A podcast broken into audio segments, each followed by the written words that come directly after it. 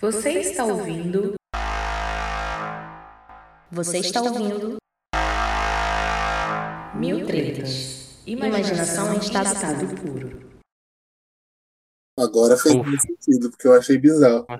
Agora, espera um pouco que eu preciso fazer uma coisa.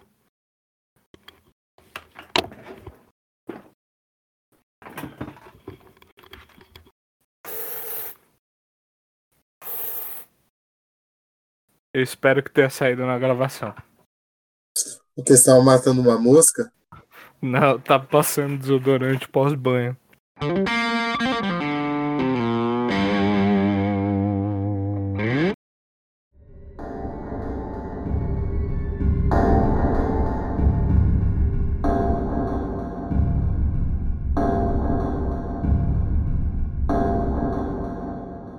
Bom, a gente tá aqui hoje pra quê? Então, mano, é, pra falar da desgraça que vai rolar no Brasil logo. Na real, já tá em curso, né? Você vai ver quando você for pagar a próxima conta de luz. Não, não brinca, cara. Não, Tá.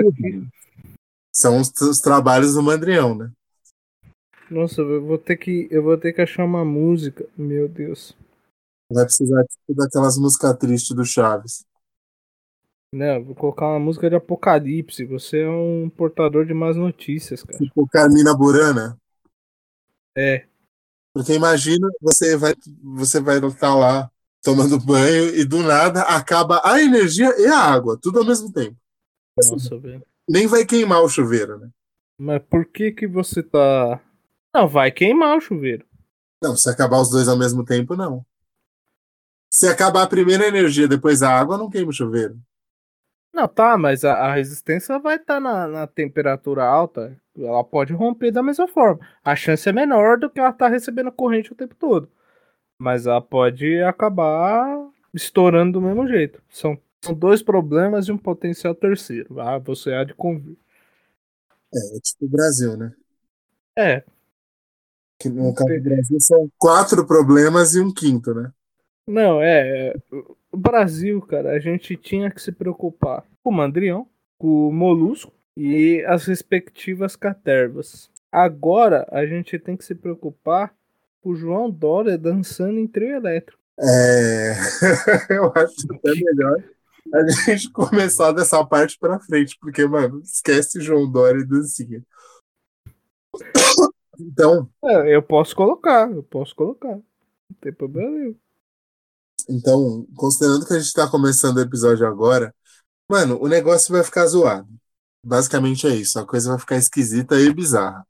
Porque eu não sei se você lembra daquela crise hídrica que rolou nos anos 90, no final, assim. Foi no. Se eu não me engano, foi, foi 2000, e, 2000, 2001. Foi no, no final do governo FHC. Cara, a galera que é mais nova não vai lembrar. Não vou dizer que eu lembro totalmente, mas foi uma época que. é, E já veio de antes, né? O BO, na real. Ele começou meio que antes. E começou uma pilha. A galera começou a fazer uma pilha com a questão do desperdício de água. E campanha na TV pra caralho. Não lava mais o carro com a mangueira, que senão você vai acabar com o mundo. Uma coisa que é foda é que, claro, as pessoas não precisam nem devem ficar esbanjando água feito idiota. Só que assim, a gente sabe mesmo que quem desperdiça mais água é a indústria, né? É a indústria e o agronegócio. Os caras, tipo, eles desperdiçam quantidades industriais de água. E não foi um trocadilho. É, não, não foi não, André. Imagina. Só uma, um comentário aqui. Eu tomei, eu tomei um esporrão em casa por esquecer de fechar a torneira pra escovar o dente. Isso na época. Na época. É, porque eu, eu pego referências das coisas que aconteceram na minha vida junto com alguns eventos importantes na mesma época tal. E quem foi me instruir lá e me ajudar a coisar água, fechar a torneira tal, era uma pessoa que era casada com uma pessoa da minha família que se separaram em 98. Acho que não tem problema falar. É, não é mentira. Era meu tio e, meu, e padrinho, que era casado com a minha tia, irmã da minha mãe. Eles se separaram em 98. E essa história aconteceu antes disso. Ah, sabe? Que é mais ou menos o final do governo É a, me, a segunda metade, né, do governo FHC. Inclusive, o Serra, ele não. Um dos motivos pelo Serra ter perdido é que tava todo mundo pistola com o FHC, porque já tinha rolado uma crise econômica bizarra ali, lá por meados de 98, Uhum. 99. É, tinha aquela treta toda com o FMI, aquela merda toda lá. E ainda teve o negócio da, da crise, e tipo, rolou uns apagões, foi, foi meio escroto. Mas assim, agora me parece que o problema ele tipo escalou para um nível nunca antes visto, como diria Camões. Cara, como tudo o que tá acontecendo no Brasil atualmente tá escalando para níveis nunca antes vistos. Basicamente, pegaram toda a merda que já existiu na história do país e, e, e jogaram aquela poção do Asterix e do Obelix em cima. É, e aí o que acontece? A gente tá acostumado, né, com. Ou fizeram igual com o Obelix, né? Tacaram dentro do caldeirão. No pote da poção, é verdade. Jogaram lá dentro. Tanto que ele era proibido de tomar a poção quando, quando os caras iam sair na, na batalha, né? Ele não podia tomar, porque como ele já tinha caído no pote, ele já era, tipo, overpower e não foi Eu não, sei, eu não sei se ele não podia ou se, tipo, ele não precisava. Então, a galera não deixava ele tomar, porque falava assim, ó, mano, você já tá muito overpower porque já te jogaram no pote quando você era bebê. Se você tomar agora, você vai virar um Robotron fora de controle. É, tem isso também. O foda é que a gente já tá acostumado com o. com o quem não sabe quem é o Asterix e Obelix, pesquisa aí. É, por favor, né? Os. Os. Os vikings mais famosos da história da humanidade. É, e assim, a gente já tá acostumado com o conceito de apagão, justamente por causa desse lance que aconteceu aí no fim do governo FHC, e que inclusive ajudou o Serra a perder a eleição, porque, como eu estava te dizendo, ficou todo mundo full pistola, e com razão, porque assim, embora esse sempre seja um problema que vem, que ele começa antes, você, se é competente, você consegue estancar aquilo ali minimamente, né? Não é porque começou antes também que a gente pode ficar aliviando todo mundo. Tipo, ah, começou antes, então beleza, não dá para fazer nada. Sempre dá. Vide então, Covid, né? Exatamente. Tanto que, assim, o, o setor elétrico, ele deu uma evoluída depois disso, só que ainda assim não foi o suficiente, né? Porque a gente tá, o que a gente está lidando aqui é um, um megazord de vários problemas que estão culminando nisso aí. Porque, se você for ver, é, a, tem aquela bobagem que o pessoal fala, né, que a Amazônia é o pulmão do mundo, mas aí, na verdade, como se você ler um pouquinho mais, você sabe que, na real, a Amazônia controla o regime de chuva, né? Com aquele lance dos, dos rios flutuantes e blá blá blá. E com os desmatamentos que estão fora de controle ultimamente, né? Tanto que teve aquele dia que ficou escuro. Foi, foi ano passado ou foi esse ano? Porque as coisas parecem que elas estão durando tanto tempo que eu não lembro mais. O parâmetro do dia escuro ele vai ser a pandemia, se já tinha pandemia ou não. Eu acho. Puta, foi, foi ano passado, foi tipo. Com quatro meses de pandemia, quando a gente tava calculando, antes de começar a quarentena, a gente tava calculando que é quando ia acabar, começou o céu ficar preto. Eu lembro, foi um pânico geral, assim, apocalipse total.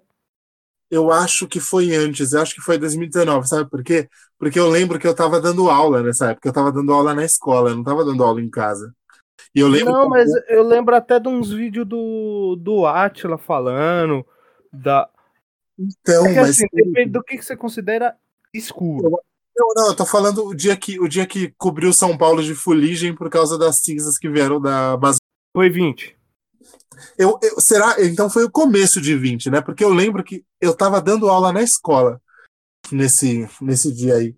Que eu lembro... Então, eu sei porque eu comecei a acompanhar o Atila via Instagram muito mais do que na quando começou a pandemia. E eu vi um post dele falando exatamente sobre isso.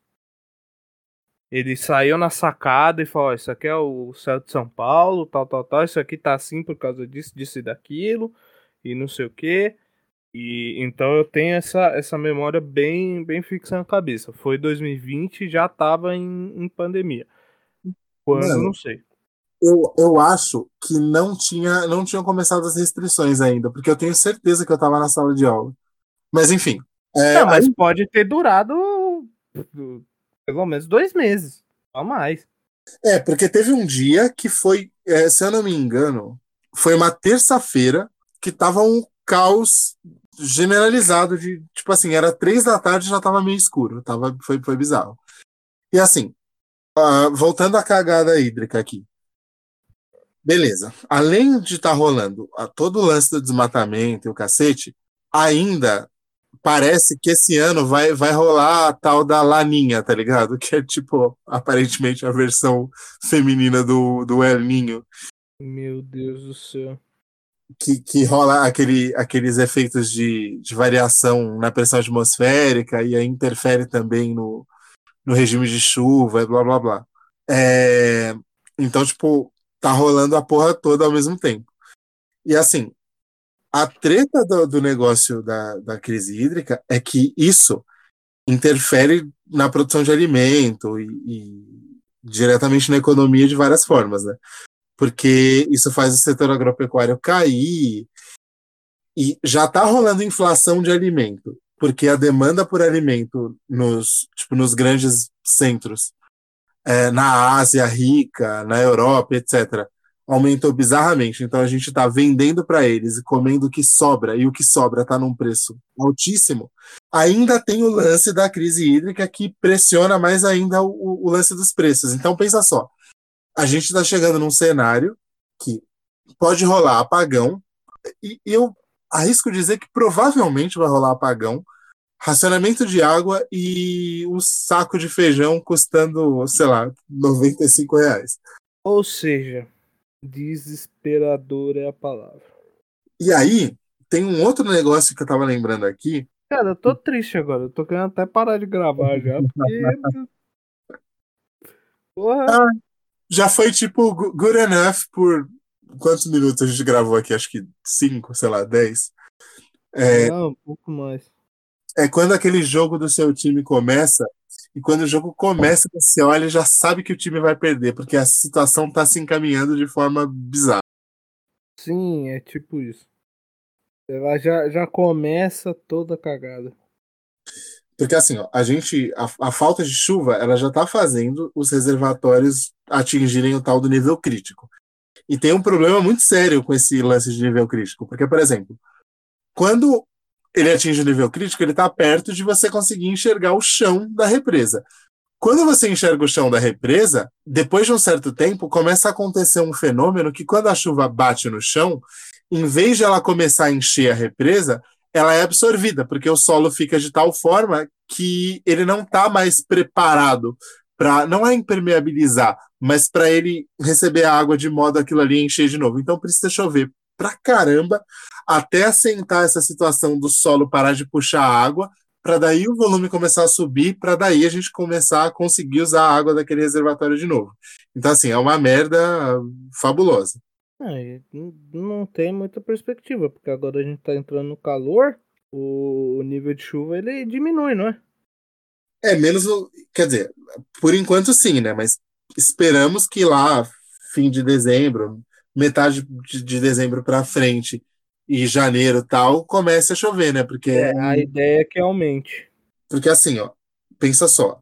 As hidrelétricas do, do Sudeste e do Centro-Oeste acho que a gente não precisa explicar o que é Sudeste e Centro-Oeste, porque acho que a geração Z já aprendeu a usar mapa, né? Bom, é, as, as hidrelétricas do Sudeste e do Centro-Oeste, elas geram 70 fucking por cento da energia do país inteiro. E os reservatórios dessas regiões, eles estão com 22,5% da capacidade de armazenamento. Aí pensa só, em 2001, quando rolou o, o problema gigantesco anterior, e aí rolou aquele problema todo de restrição energética. Lembra até que ficaram muito célebres aquelas propagandas de geladeira com o símbolozinho da lampadinha do Imetro que gastava menos energia, etc. Sim. Isso veio na, na, na, veio a esteira desse lance da crise energética, ou seja, Hoje a gente está com 22,5%. Naquela época, a gente estava com 23,4%, ou seja, a gente está mais ferrado hoje do que a gente estava em 2001. Por isso que eu te disse lá no começo que o problema ele vai escalando. Primeiro, começa com o Ultron. Se livrou do Ultron, aparece o Thanos. Aí o Thanos arranja a manopla. Neste exato momento, a gente está de frente para o Thanos, Thanos com a manopla, com todas as joias na manopla. Meu Deus, só esperando ele estalar o dedo. E o problema é, a, a, gente não tem o Doutor Estranho agora fazendo aquele gestinho de um. E, nem, e não temos o Homem de Ferro também para tomar as joias com aquela manopla, com aquela manopla que ele fabricou. Basicamente, é a gente contra o Thanos com a manopla, o Thanos Overpower. E a gente imortal. Com o Thanos e o Galacto olhando ali de, de, de canto ali, pensando em aparecer também. E a gente não tem, a gente não tem nem os Vingadores, nem os Eternos, nem os Celestiais, nem nada, nem, nem nenhum.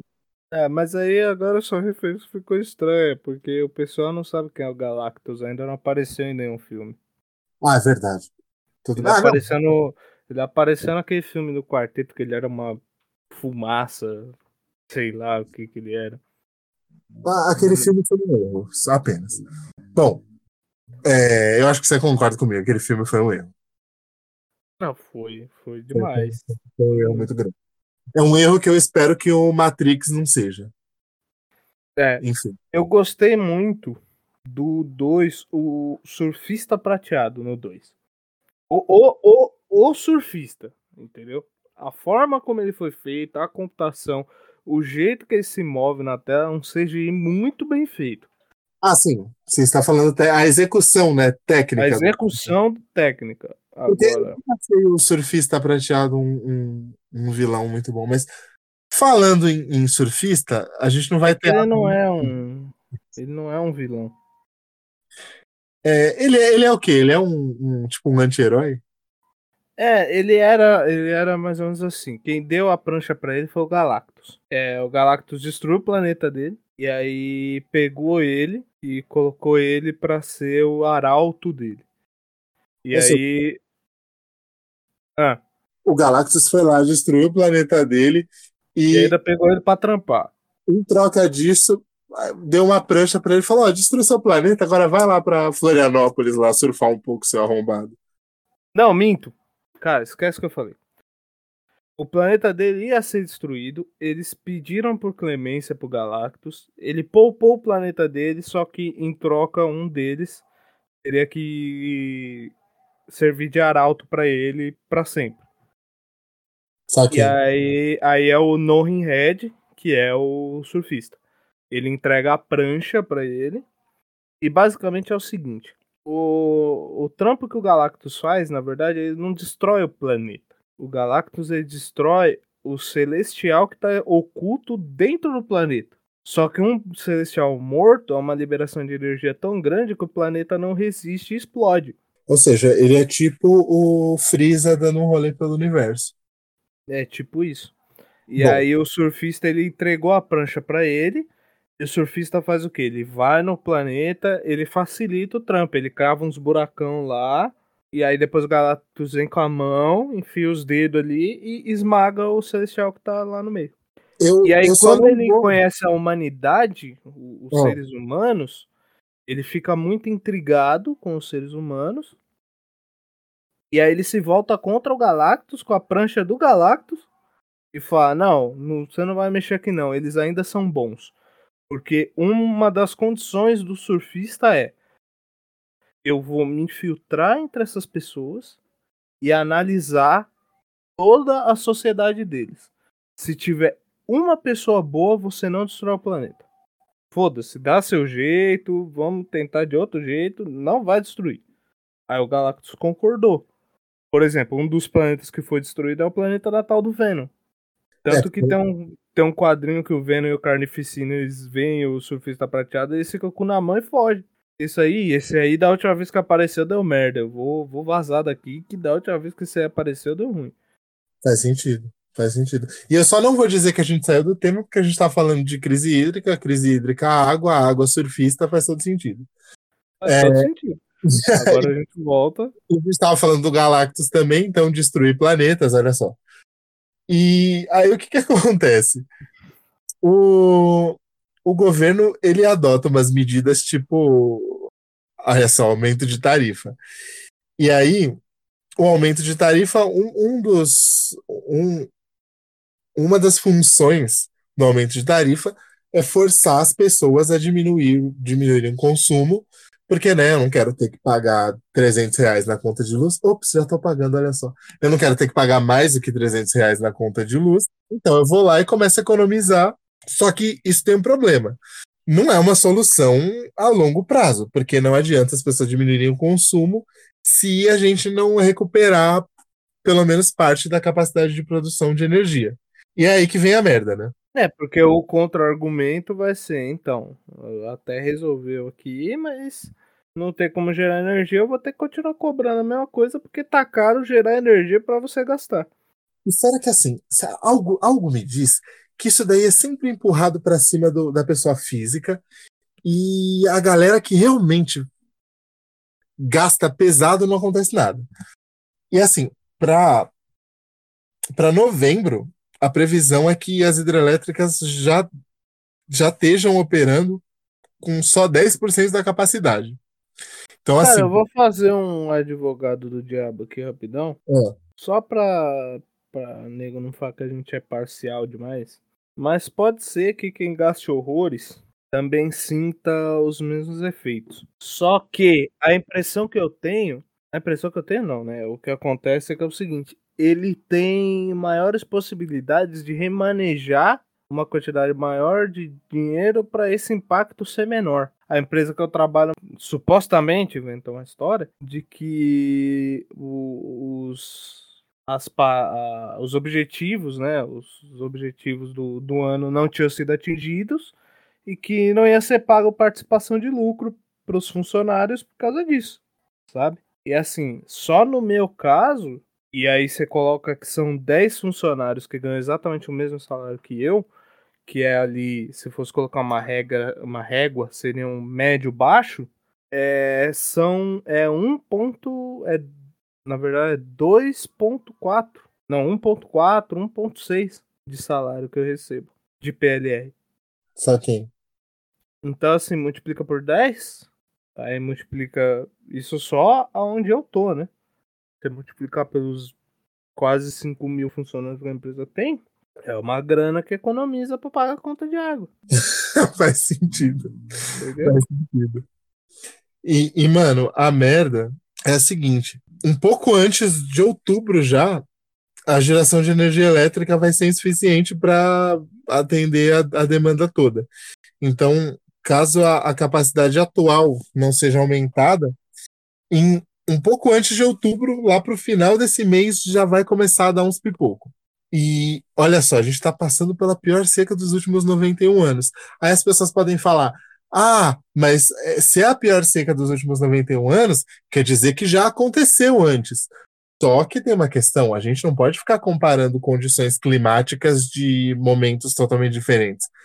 Porque eu não sei exatamente quais foram os motivos que levaram a, a seca do, de 91 anos atrás. Eu tentei fazer essa conta, mas eu fracassei clamorosamente. Eu não sei quais foram os motivos de 91 anos atrás. Mas é claro que os motivos de hoje têm bastante interferência humana.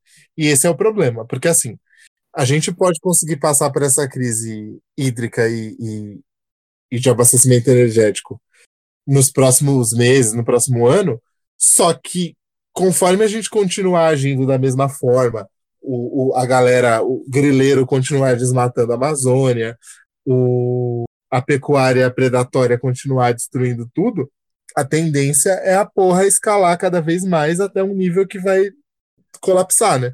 Tipo, colapsar ipsis literis, não colapsar assim de forma reversível, né? Colapsar de uma forma que vai ser dificílimo retomar ao, aos níveis anteriores. Só pra constar aqui, pra quem estiver escutando, o ano que o André fracassou em fazer a conta é 1931, 91 anos atrás. É, 1931, é isso aí.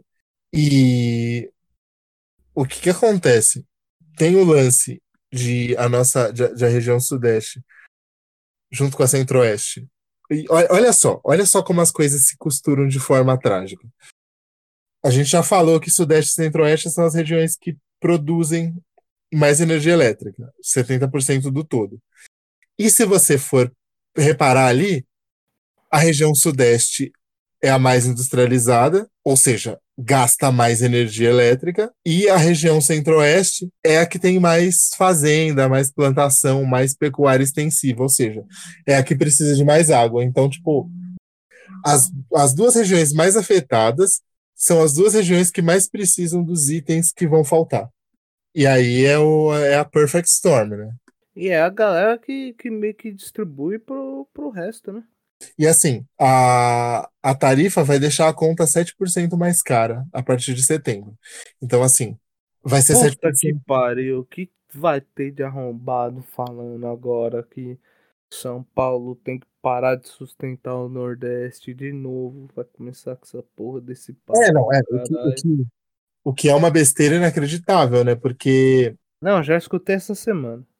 Porque os, o, a, os, o Nordeste foi o que sustentou financeiramente o Brasil até 150, 160 anos né, atrás. É, mas enfim, né? O cara dorme na aula de história, é isso que acontece. Aí. Não, mas quem que eu ouvi é do, do, do Mandrião, que você sabe quem é. Quer dizer, não sabe, mas sabe. Sabe? Sei, sei, sei, sei, sei, sei, sei, sei, eu tô, eu, eu, eu me lembro. Foi ele que se manifestou para falar isso aí para mim. Eu só, eu só consegui ficar quieto, cara. Eu não consigo mais. Eu, eu desisti deles. É por isso que o nosso programa é importante, porque tem muita gente que fala esse tipo de asneira, porque, porra, não tem conhecimento básico de como as coisas funcionam. Inclusive, é, para que vocês ouvintes que estão ouvindo a gente, olha que, que redundância ridícula. Vocês que estão ouvindo a gente, é, a ideia deste episódio era ser um episódio da gente explicando coisas básicas que as pessoas deveriam saber, mas não sabem. Coisas básicas do funcionamento do país, assim, né? Tipo, desde como funcionam órgãos públicos até questões técnicas de abastecimento de energia, de alimento, de como que as coisas escoam, de para que que serve instituição X, instituição Y. E aí, como, como a, a cagada. E eu não caí, e eu não caí nesse nesse tema de propósito. Foi totalmente sem querer. Exatamente. É, é porque é sempre assim, né? A, a, as pessoas elas sacam do, do, do, raciocínio estúpido, tipo, do nada. É como se alguém jogasse um ovo na sua testa sem você estar tá esperando. Quando você vê, já sujou tudo. É triste. E, e aí, vamos lá. Para a gente conseguir é, abastecer a demanda de eletricidade no país, foi necessário que a gente acionasse as termoelétricas. Uhum. E isso é uma, é uma outra cagada inacreditável, porque é um tipo de energia que é mais cara para ser produzida, então, se a produção da energia é mais cara, obviamente o, o preço para o consumidor final vai ser mais alto, e é mais poluente, né? Porque o tipo de, de processo, a gente já vai falar disso mais, mais para frente, mas o tipo de processo para produzir energia termoelétrica é mais poluente, mais sujo e um pouquinho mais chato do que o processo hidrelétrico. Então, explique pra gente. É basicamente assim.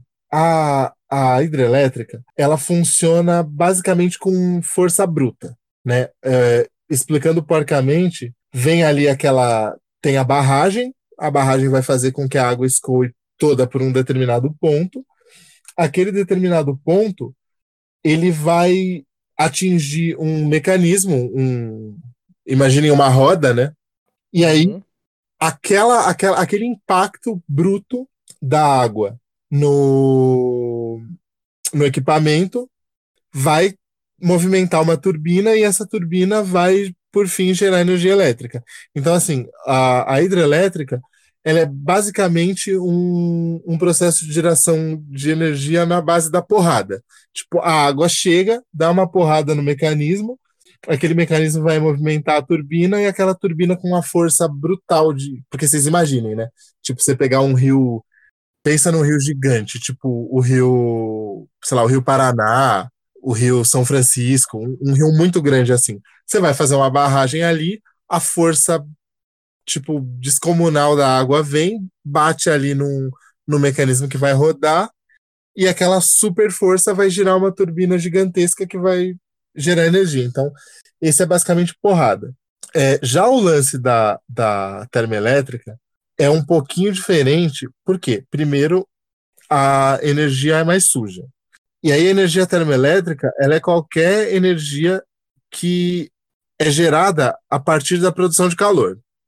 Então, para você produzir esse calor, você em geral vai queimar combustíveis. Aí esses combustíveis eles podem ser líquidos, podem ser gasosos, podem ser sólidos. Por exemplo, pode ser uma usina a carvão, pode ser uma usina a N outras coisas, a carvão mineral, pode ser a gás natural, a petróleo e, e outras X coisas. É tipo uma locomotiva antiga, só que gigante. É tipo uma locomotiva antiga, só que gigante e que polui pra cacete.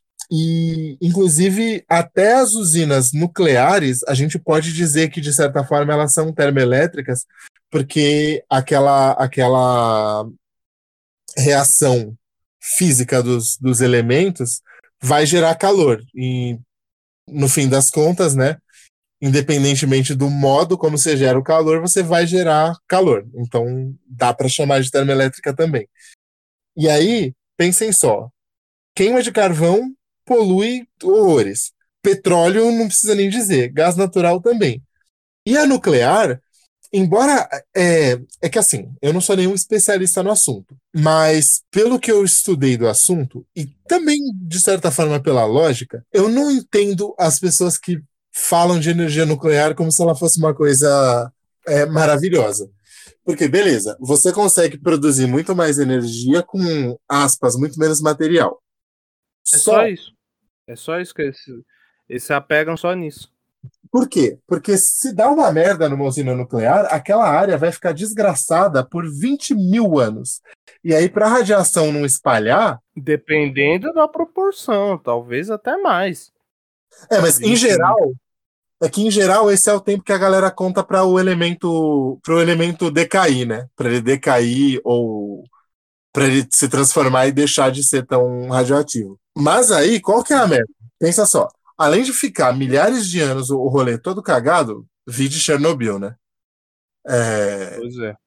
É engraçado que Chernobyl, tipo, agora virou uma gíria para falar de coisas bizarras. É, mas é.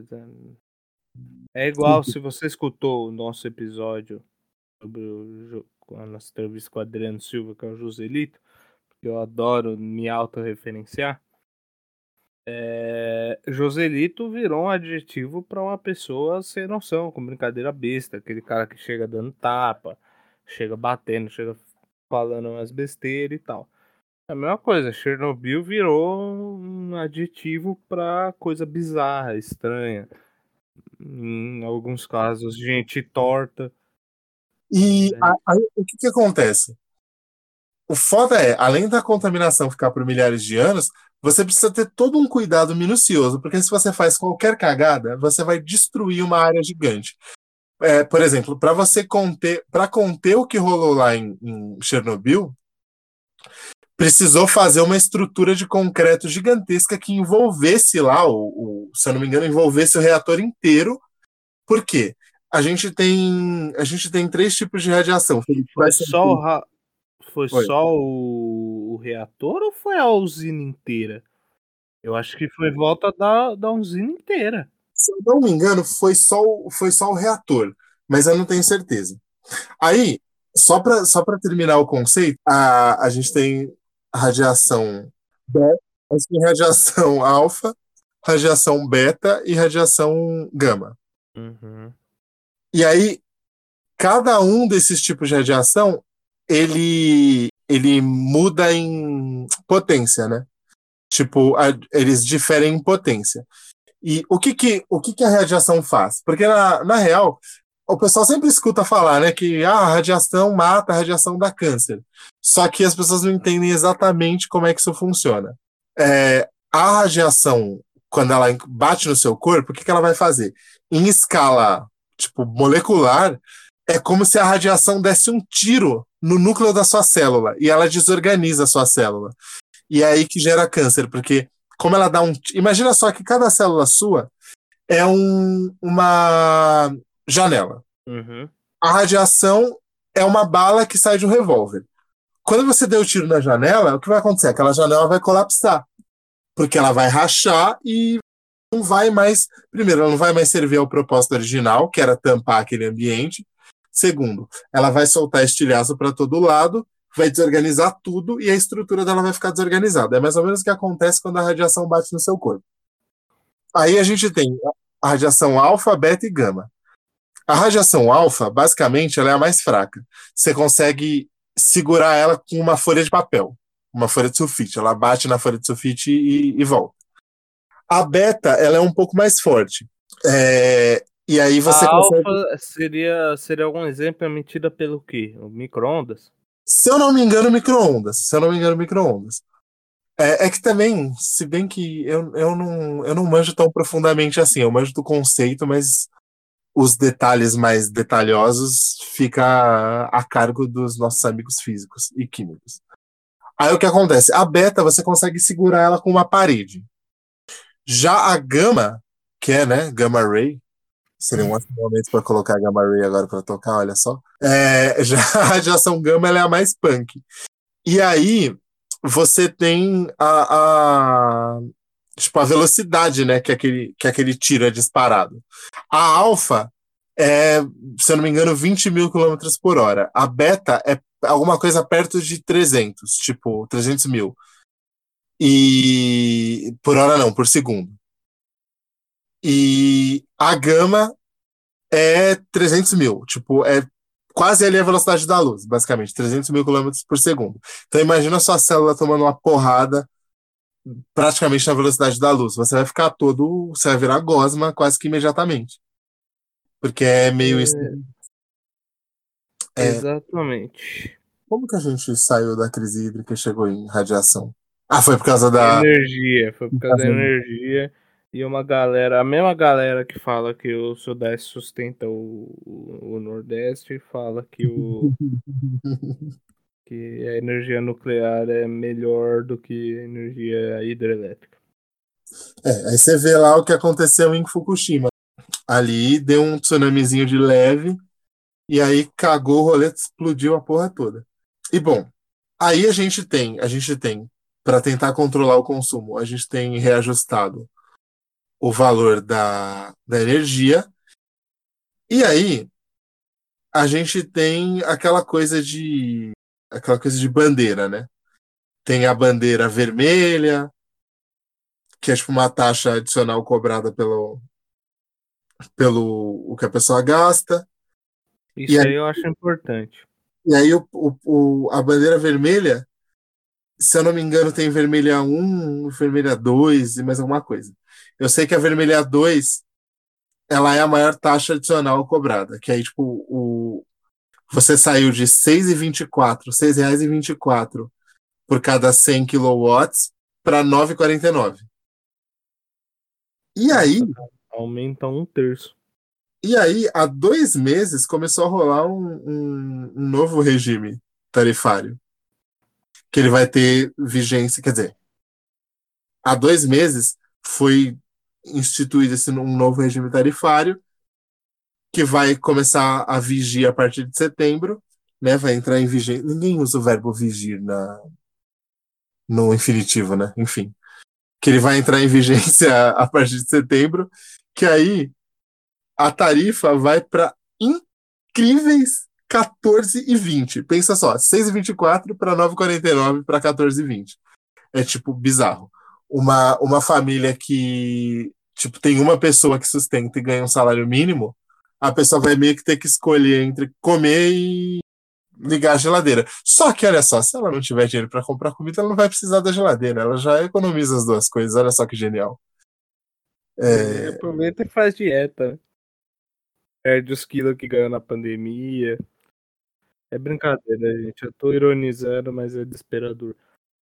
É, esse valor de 14 e pouco aí, ele tá previsto pra começar quando? Para começar em setembro.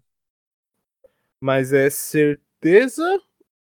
Certeza, porque ele vai ter vigência entre setembro de 2021 e abril de 2022. Porque parece que está compreendendo entre agora e o período de chuva, né? Porque março é o período que a pluviometria vai às alturas, porque começa ali Então, março já tá então eu acho que a gente encerra por aqui, que eu vou desligar o computador e apagar a luz. Porque, cara, eu não sei o que dizer, André. Você me deixou extremamente preocupado agora. Então, e, e o foda é que assim, é, o, o- as pessoas elas não pensam em geral nos efeitos cascatas das coisas, né? Por exemplo, quando aumenta combustível, é, aumenta a passagem de ônibus, aumenta o preço de alimento, porque o, o, o caminhoneiro precisa calcular o frete para poder fazer a viagem. E aí, se aumenta o, o valor da- do, do diesel, aumenta o valor do transporte, aumenta o valor da comida, blá blá blá. O aumento de, de tarifa de energia, ele também tem um efeito cascata. Porque, pensa só, se você tem um, sei lá, um supermercado, seu supermercado vai precisar de energia elétrica. Se a energia elétrica aumenta de 6 e pouco para 14 e pouco, você vai passar o valor da energia para os preços e as pessoas que se virem para pagar, porque afinal de contas, de certa forma, é um movimento que você precisa fazer, porque senão você fecha seu supermercado. E aí o negócio rola um efeito cascata, que além dele, dele limitar o crescimento, né? E a, a gente escuta esses termos e a gente não sabe exatamente o que significa. Tipo, quando a pessoa fala que o país vai crescer, basicamente é o, a quantidade de riqueza que ele produz em relação ao, ao período anterior, ao ano anterior, ao semestre anterior. Então, tipo, o crescimento é quanto a mais de riqueza você produziu em relação ao período de, de estatística anterior, né? Que pode ser o Uhum. bimestre, trimestre, semestre, ano, década, século, era, éon e etc. E aí, essa porra também gera uma, uma aceleração bizarra na inflação, né? Que aumenta o custo de vida.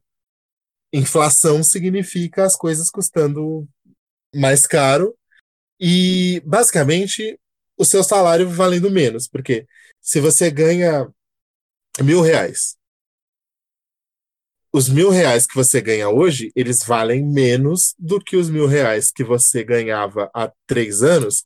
Por quê? Porque, embora a unidade monetária continue a, me- a mesma, você está ganhando mil unidades monetárias daquela moeda, os preços das coisas aumentam, o seu salário não aumenta. E, ele, e quando ele aumenta, em geral, aumenta só para corrigir a inflação, né? Para equiparar ao- aos aumentos gerais de preço num rolo chamado aumento real, e você acaba ganhando menos do que ganhava antes. E essa situação da crise hídrica só vai empurrando as coisas cada vez mais. Não vou nem falar para onde, porque o horário não permite. É 11h30 da noite. Então, mas é que a gente não quer, a gente não quer disseminar a tristeza, né, no, no ouvinte. Ah, mais, André? E assim, Você tá disseminando a a tristeza no seu host. Exatamente. Exatamente. E assim, ó, e, e- pensa nisso, ó. Pensa nisso. No fim de 2020, mais ou menos 117 milhões de brasileiros estavam convivendo com aquele lance. Ou seja, 117 milhões é praticamente metade da população. Estava Uhum. convivendo com algum nível de insegurança alimentar. O que é insegurança alimentar? É você não saber o que e se você vai comer na próxima refeição até. Às vezes não é nem no dia seguinte, às vezes é na próxima refeição. É, dependendo do grau de intensidade, isso varia, né? Isso varia, tipo, pode variar de você não saber se você vai comer daqui a dois dias ou daqui a duas horas. É, é bizarro. E o nível, o, o número de pessoas que vai passar a conviver com insegurança alimentar provavelmente vai aumentar. E para vocês verem como tudo é conectado. Por causa de uma crise hídrica e crise elétrica, por causa de uma crise hídrica rola uma crise elétrica, por causa da crise hídrica e da crise elétrica rola aumento de preço, o aumento de preço cria um efeito cascata, o efeito cascata acaba tirando comida do prato das pessoas. É, porque o cara vai ter que escolher É o que o André falou, ele fez uma piada, mas. Uma piadinha oportuna, mas ela faz total sentido. Eu a escolher entre comer ou pagar a conta de luz. Não, e, E o que ele falou, o que ele falou é, é- parece meio bruto, mas é bem verdade. Se a pessoa não tem dinheiro pra comprar comida, ela não precisa de uma geladeira. Que é um dos eletrodomésticos que gasta mais energia. Exatamente. E o pior, você não pode nem deixar a geladeira desligada por vários dias, porque senão ela estraga também, né? Sim, ela tem que estar rodando ali, a energia que tá passando, ela tem alguns elementos dentro dela, motor que tem que ficar rodando. É igual um carro. Tudo que tem motor, em geral, você tem que ligar ele de tempos em tempos. Não E- pode ficar ligado o tempo todo. E Não, é isso. Ele tem que funcionar, porque senão ele vai empenar e não vai prestar pra nada. Adorei o termo empenar. É mania de músico. Tipo, você vai lá e usa um termo que. É. Enfim, e assim, agora vamos, vamos falar de coisa boa. Vamos falar da nova. Enfim. E aí, como que a gente sai dessa cagada inacreditável? Porque eu assim, achei que não ia ter isso. Pelo rumo que tava andando o episódio, eu achei que não ia ter possibilidade de sair dessa cagada. É, porque aqui a gente faz igual, é igual plot de filme, a gente traz a desgraça primeiro e depois a gente apresenta a solução. Vai, vão fazer isso? Não É sabemos. tipo, a gente é tipo o São Paulo, né? Traz o Daniel Alves, depois manda embora o Daniel Alves. Né, Você gasta dinheiro, enfim, não quero nem falar desse cara. Bom, aí ah, o problema da, da crise energética, e obviamente ele não tem uma solução fácil e meio que instantânea.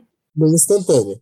Meio que a curto prazo, o que dá para fazer no desespero é aumentar o preço da energia para ver se força as pessoas a consumir menos. E aí você aciona as benditas. é, eu tava tirando uma pelinha do dedo aqui, aí eu. Sabe aquelas pelinhas que fica pinicando assim? Eu sei. Eu tenho que parar com isso. E aí você, você aumenta o preço para induzir a queda no consumo, aciona as termoelétricas, e aí você pode, tem um lance que, que as pessoas não sabem, mas você pode importar energia elétrica de países vizinhos para evitar o apagão. Só que, obviamente, você vai ter que pagar e não vai sair nem um pouco barato. É, tem casos, tipo, por exemplo, a, a Itaipu, é Itaipu binacional, porque adivinhem só, ela fica em dois países, olha só, Brasil e Paraguai. Inclusive, um dia a gente precisa falar só sobre isso, mas a, a construção de Itaipu provavelmente foi o maior caso de corrupção da história do país. Porque, né, foi no meio da Sim, eu ditadura, já, já ouvi isso. não tinha fiscalização, obviamente, se você tentasse fiscalizar. Teve um cara que tentou fiscalizar, eu esqueci o nome dele. Misteriosamente, o carro dele apareceu de cabeça para baixo num barranco quando ele tentou denunciar que estava tendo corrupção. Mas, né, como era só vagabundo que era assassinado, talvez esse cara aí era um vagabundo que só queria que as pessoas parassem de roubar bilhões numa obra. Mas enfim. É, tem a Itaipu, Ah, é binacional, ela é entre Brasil e Paraguai. Tem, ah, tem outras, outras hidrelé- hidrelétricas que elas ficam ali nos, nos países vizinhos e que eventualmente elas poderiam, se não suprir tudo, mas pelo menos amenizar o, o problema da falta de energia. É, pro lance da água, são aquelas coisas básicas que a gente escuta o tempo todo. E assim, eu sei, eu sei, é um saco ter que ficar é, pensando em medidas de contenção para uma cagada que não foi você que fez. E digo mais, por uma cagada que poderia ter sido remediada de alguma forma, porque a gente não precisava estar vivendo essa situação. Primeiro que não precisava tacar fogo na Amazônia inteira, né? Basicamente, é, a, a- a nível de a, a ponto de deixar o a nível, esse termo nem existe, que horrível. A ponto de escurecer um lugar que fica a 3 mil quilômetros de distância, né? uhum. mas a gente acaba tendo que fazer. Então, por exemplo, reutilização de água é uma coisa que é possível, é, conter vazamento em, em encanamento, banhos mais curtos, tipo, etc. Isso tudo tem, tem impacto? Tem. Mas é um impacto pequeno. Porque, beleza, é como eu estava dizendo lá no começo, a gente pode adotar medidas para ajudar a conter o problema. Só que é um erro a população achar que a gente, tipo, só fechando a torneira na hora de escovar os dentes vai fazer o, o nível do reservatório subir. Porque depende de uma. Vocês perceberam que só a gente falando aqui por alto é uma teia de, de questões muito complexa e que vai muito além do que a gente tem controle. A gente, enquanto cidadão, eu falo. Então, claro, essas medidas de economia ajudam, só que a indústria gasta água pra cacete, o agronegócio gasta água pra cacete, e isso também precisa ser visto. É, a, as perdas que você tem em tubulação, por, por falta de reparo, por N motivos. Enfim, eu começo a falar, eu começo a ficar. Donado pingando. Exatamente. É... Gente, assim, eu não tô falando que seu ar-condicionado pingando tá fudendo a energia do país, tá? Até porque o ar-condicionado tá fazendo condensação, né? Então, tipo, Mas é, é aquele lance de, de escala. Como é que você quer reclamar da corrupção do governo se você quer envolver 5 centavos da passagem do ônibus? Se bem que, quando a gente conversar com. Isso, eu vou só abrir um parênteses aqui. Quando a gente conversar com o Gessé Souza, ele vai. ele- talvez ele te convença de que esse argumento não está 100% certo, porque ele tem uma teoria sobre o fato de que as pequenas cagadas que o cidadão faz por pilantragem são diferentes da corrupção. Não que são melhores, nem que sejam de boa, mas que elas são diferentes por alguns motivos. Mas vai ser melhor você, Não. você escutar dele. Em efeito direto, sim. Eu entendo que seja. Mas em questão de, de formação de personalidade, não, não é a mesma. É, você tá, tá falando do princípio, né? Tipo, da, É o princípio. Então, Da- assim, do princípio deixa, da filha da putagem. Se você tá cagando pro seu ar-condicionado pingando água, você não vai estar nem aí pra sua torneira aberta mais do que o necessário. Você não vai estar nem aí pros dois ou três litros de água a mais que você vai gastar pra lavar o seu quintal com a mangueira. Vai estar nem aí. E aí vai escalando. Pro copo de água você enche, toma metade, joga metade na pia. E aí, mano, tem um lance que é uma coisa que é mais, mais complexa, né? Que é a questão da mudança climática. E, assim, isso, em, em, em grande medida, a- o que a gente pode fazer é basicamente processar, né? É processar, não, é pressionar. Eu já tô querendo processar as pessoas. É pressionar o governo e tal, porque a gente, enquanto indivíduo, a gente pode fazer algumas coisas? Pode. Só que, ao fim e ao cabo, a regulamentação acaba sempre ficando a cabo de governantes. E aí, assim, ah, a gente está tendo a mudança climática e as secas estão ficando mais pesadas, da mesma forma que os, os, eu vou usar um neologismo aqui, os frios estão ficando mais pesados também, e os calores estão ficando mais pesados também. E aí, tem várias alternativas para isso, só que todas elas são muito complexas, envolvem muito trabalho e, e demoram um bom tempo para ser feitas, o que tira um pouco a minha esperança de que elas cheguem a ser feitas. Então, esses lances de energia limpa, blá blá blá, é, é uma coisa que tipo tá engatinhando, porque eu tenho a impressão, Felipe, eu não sei se você se você corrobora a minha opinião, mas o ser humano, ele só se mexe quando quando é, ele é o cachorrinho sentado com a cozinha pegando fogo. Ele só se mexe quando o fogo tá pegando no dedo do pé dele. Ah, total. Totalmente. Totalmente. E assim, É uma coisa. E, e é assim, e digo mais. Uma coisa que eu converso com um amigo meu há tempos. É a questão do, do incômodo. Certo? Do incômodo. Imagina que você tá num tanque. Você tá dentro de um tanque. E esse tanque tá cheio de merda. E a merda tá subindo. Certo? Sim, Ela vai estar ali no seu pé, no seu joelho, na sua cintura. Você não consegue andar, mas é, o cheiro tá ali mais ou menos, mas ainda assim, beleza. Ela vai chegar no seu pescoço, você não consegue mexer os braços, não consegue andar, você tá ali parado no meio da merda. O cheiro te incomoda muito. Só que ainda assim você fica naquela, ah, não dá pra mexer o braço, não dá pra mexer a perna, beleza. Quando ela chegar no nariz, que é onde tá incomodando mesmo, porque você não consegue respirar, é aonde você vai se mexer para tentar sair. Porque aí você tem a sensação de uma ameaça total, uma ameaça real à sua vida. Até então, você tinha o cheiro, você não conseguia se mexer, algum risco de doença, mas você não tem um, um, uma sensação real de que você pode se fuder a qualquer momento. Quando ela tapa o seu nariz que você não consegue respirar, você tem. A impressão que eu tenho para concluir esse raciocínio que você jogou, que você colocou na mesa, é exatamente essa.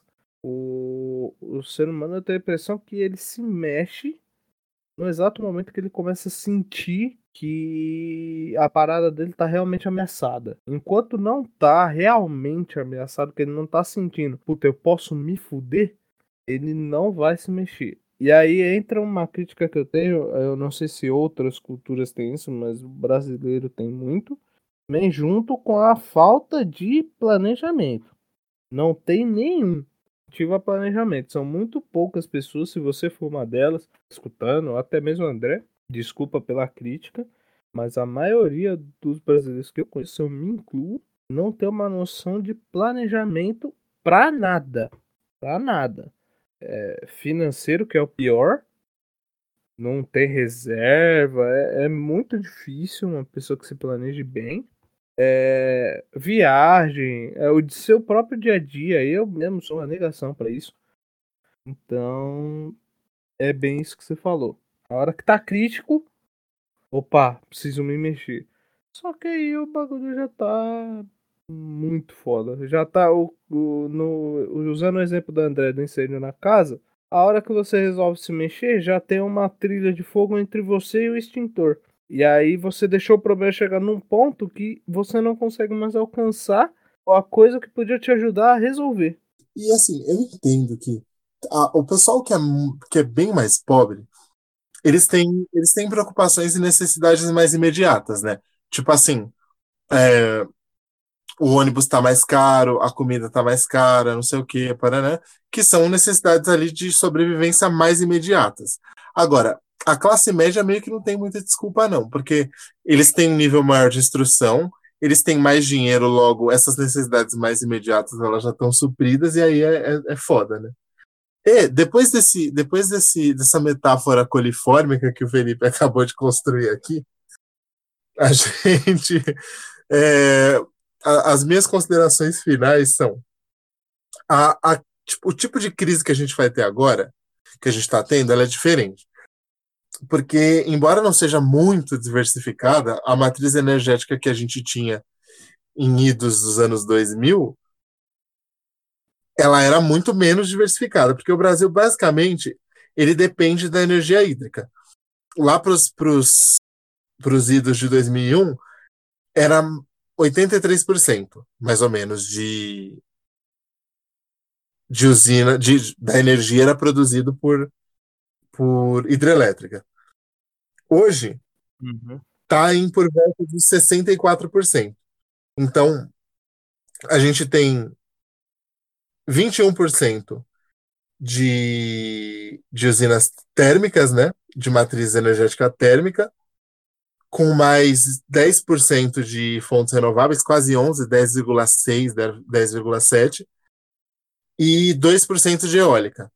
Aí a, a energia eólica ela tem alguns problemas também e tal, e isso, isso acaba interferindo na quantidade de campos de, de energia eólica. Mas assim, hoje a gente tem um pouco mais de diversificação, o que eu imagino que tenha ajudado a segurar o caos por um pouco mais de tempo. Porque se a gente estivesse com a matriz 83,3% hídrica, como era em 2001, a gente já estava todo mundo no escuro basicamente. É. Com, com o jeito que tá hoje, a vantagem é que vai ficar tudo escuro mais pra frente. Mas vai ficar. E bom, é, é isso aí. Eu acho que deu para dar um, um, panorama, tipo. Um pânico? Deu para instalar um pânico? É, eu acho que deu, deu para instalar o pânico no, no lar do brasileiro. E deu para dar uma ideia mais ou menos de como funciona o sistema e do que está acontecendo. Lembrando que assim, gente, é, eu sou eu sou um historiador não praticante e um jornalista. Não sou especialista na área, mas a gente pesquisa e, principalmente a, a, a, questão histórica me ajudou aqui com, os, com algumas informações. A gente não é profissional do assunto, né? A gente não é. O que, que seria o profissional que trabalha com água? Um agüero? Não, Agüero é o maluco que joga na Argentina. Não sei. É, a gente não é nenhum profissional do. A gente não é. A gente falar é... isso, Agüero é um jogador de futebol, cara. Eu não sou, eu não sou nenhum tritão, não sou nenhum bagre, né? Nenhum, nenhum baleio. Nenhum rei tritão também. É, né? não sou nenhum Aquaman aqui. É. Mas a gente, a gente pesquisa e estuda um pouco e deve, deve ter dado para passar um panorama legal. Então, assim, gente. Morte e destruição. Zoeira. Espero que a gente saia dessa, mas assim, fiquem cientes de que a solução, aspas, definitiva para a questão, é, ela envolve muito mais coisas do que vocês imaginam. Uhum. É, bom, tendo em vista o que o André falou pra gente hoje, saibam que uma das formas de começar a tentar resolver é ter esse aumento na conta no momento, então tente não se desesperar, vá com calma, faça o que puder, se não puder, essa ajuda, eu não sei de quem, eu sei, eu sei que a situação é difícil, mas tente para ver se dá para tentar resolver alguma coisa aí. E tenta não se desesperar e não fazer nenhuma besteira, tá? Aliás, para você tentar não fazer nenhuma besteira, a gente vai colocar aqui agora um recado muito legal de um instituto que a gente ajuda, que ajuda pessoas com né, famílias com que tem algum paciente oncológico, acompanham o paciente. Pega esse recado aí e tá escutando para te dar um pouquinho de esperança.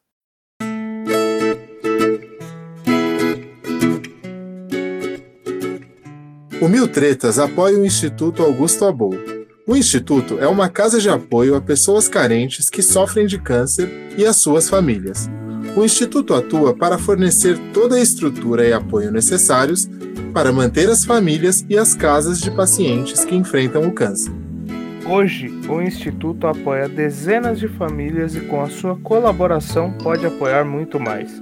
E para ajudar o Instituto Augusto Abou, você pode contribuir com todo tipo de doações: móveis, roupas, alimentos não perecíveis, utensílios de cozinha, brinquedos, enfim, tudo aquilo que for útil e necessário para manter uma residência no dia a dia. O Instituto Augusto Abou fica na rua Oscar Rosas Ribeiro, número 182, no Jardim Almanara, em São Paulo. Lá, você pode fazer a entrega de doações, além de visitar o bazar do Instituto, que conta com uma série de itens como roupas e outros objetos, por preços extremamente acessíveis. Para mais informações e mais formas de apoiar o Instituto, acesse o link para o site na descrição desse episódio e ouça o episódio número 22, que fala especificamente sobre leucemia e sobre o Instituto em si. Apoie essa causa. Voltando! Tem uma coisa que é, tem uma coisa que é importante, só antes da gente ir embora.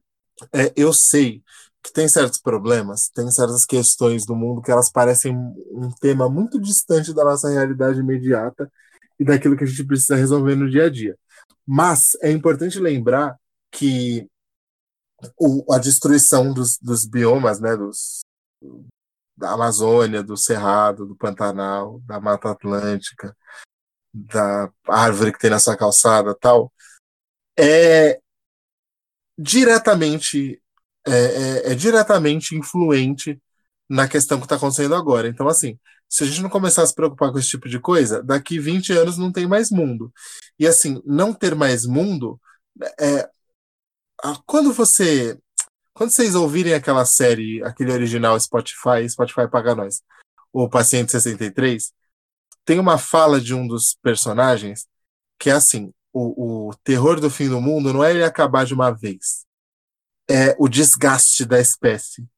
E todas essas questões que parecem muito distantes e, e pouco relacionadas à nossa vida prática, elas são as que vão desgastando a espécie. que vão fazendo a gente entrar em, em colapso pouco a pouco.